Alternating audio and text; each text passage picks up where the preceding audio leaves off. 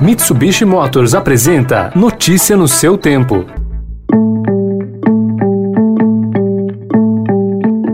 Olá, seja bem-vindo, seja bem-vinda. Começando mais um Notícia no seu tempo. Esse podcast é produzido pela equipe de jornalismo do Estadão, para você ouvir em poucos minutos as principais informações do jornal. Você acompanha o programa em qualquer plataforma de streaming, agregadores de podcasts e na playlist Caminho Diário do Spotify. Entre os destaques de hoje, a suspensão da compra da Covaxin após suspeita de corrupção, os aumentos na conta de luz e a ação de governos para atrair a população à segunda dose da vacina. Esses são alguns dos assuntos desta quarta-feira, 30 de junho de 2021. Estadão apresenta Notícia no seu tempo.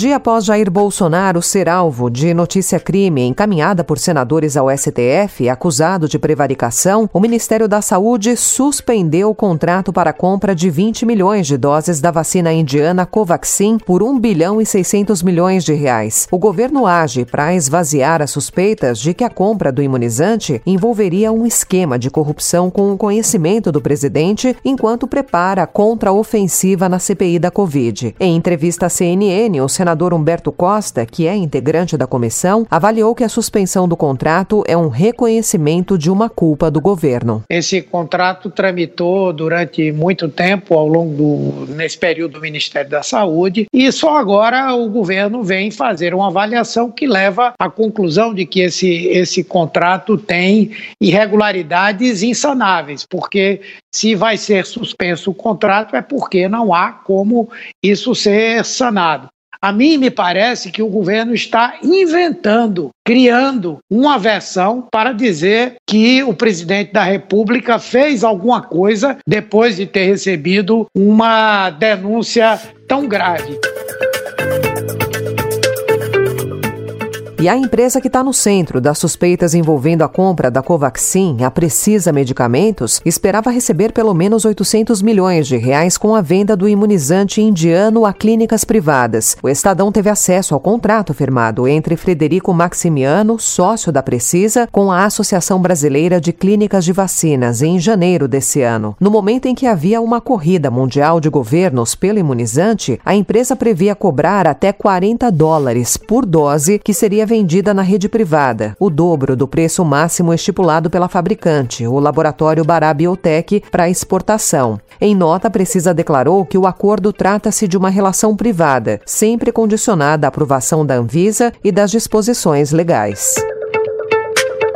Para promover a vacinação em todos os grupos e garantir a volta da população para a segunda dose, governos têm apostado em prêmios, descontos de transporte, corujões e até arraial da vacina. Entre os estados que adotaram estratégias diferenciadas estão Maranhão, Rio Grande do Sul e Paraíba, além de cidades como Maceió e Campo Grande. O governo maranhense, por exemplo, realiza sorteios com prêmios que pagam até 10 mil reais a quem tomar a segunda dose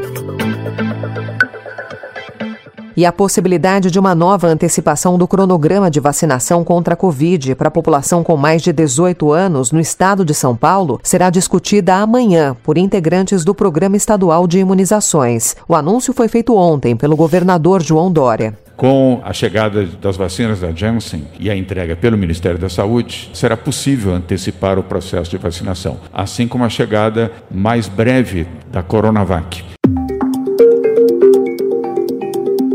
Com o agravamento da crise hídrica e o risco de um novo racionamento de energia, a Agência Nacional de Energia Elétrica aprovou ontem um reajuste de 52% para a taxa extra embutida nas contas de luz, como forma de compensar os custos com o maior uso das termoelétricas. O novo adicional vale a partir de julho e ontem mesmo a agência já abriu uma consulta pública para uma segunda correção de valores.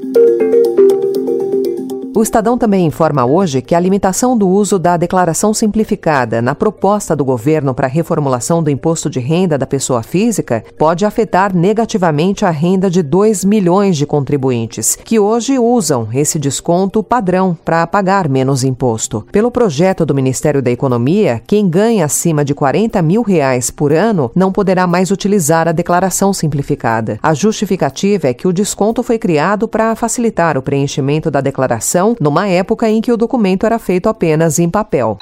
Notícia no seu tempo. As principais notícias do dia no jornal O Estado de São Paulo. E em 20 segundos, o calor histórico nos Estados Unidos e no Canadá, e a neve no sul do Brasil.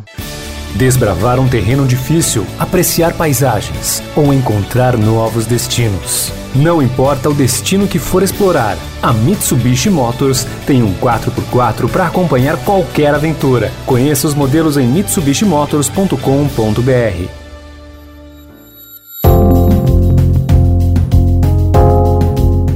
34 pessoas morreram na cidade canadense de Vancouver, em meio a uma onda de calor sem precedentes no oeste do Canadá e parte do noroeste dos Estados Unidos. Em Portland, a temperatura atingiu mais de 46 graus Celsius ao meio-dia de segunda-feira, após bater o recorde de 44,4 graus no domingo. É o nível mais alto desde que os dados passaram a ser registrados em 1940. No entanto, a situação é bem mais dramática no oeste do Canadá. A cidade de Triton quebrou o recorde histórico do país com uma temperatura de 47,9 graus Celsius na segunda-feira.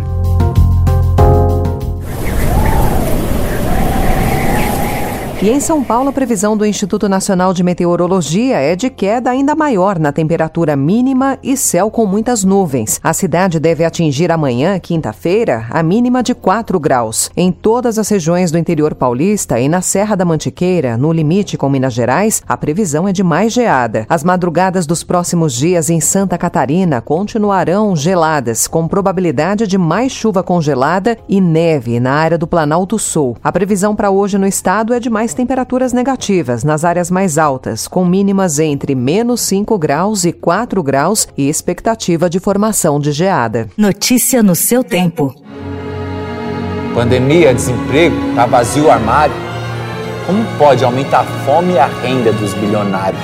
Tá tudo ao contrário. O maestro Gil Jardim, diretor artístico e regente titular da Orquestra de Câmara da Escola de Comunicação e Artes da USP, vem assumindo a consciência social que é necessária durante a pandemia. No segundo semestre de 2020, ele chacoalhou os brasileiros com um vídeo Inumeráveis e agora vai ainda mais fundo, com Olho na Rua. É um curta de menos de oito minutos, juntando a orquestra, rappers, o coral paulistano Mário de Andrade e outros artistas. Mais que um curta, é o lançamento de uma campanha campanha de arrecadação de doações para alimentação e amparo à população de rua atendida pelo padre Júlio Lancelotti. Os atores principais são os moradores de rua e o padre Júlio Lancelotti. O vídeo pode ser visto no YouTube. É só você acessar youtube.com barra Orquestra de Câmara da ECA USP.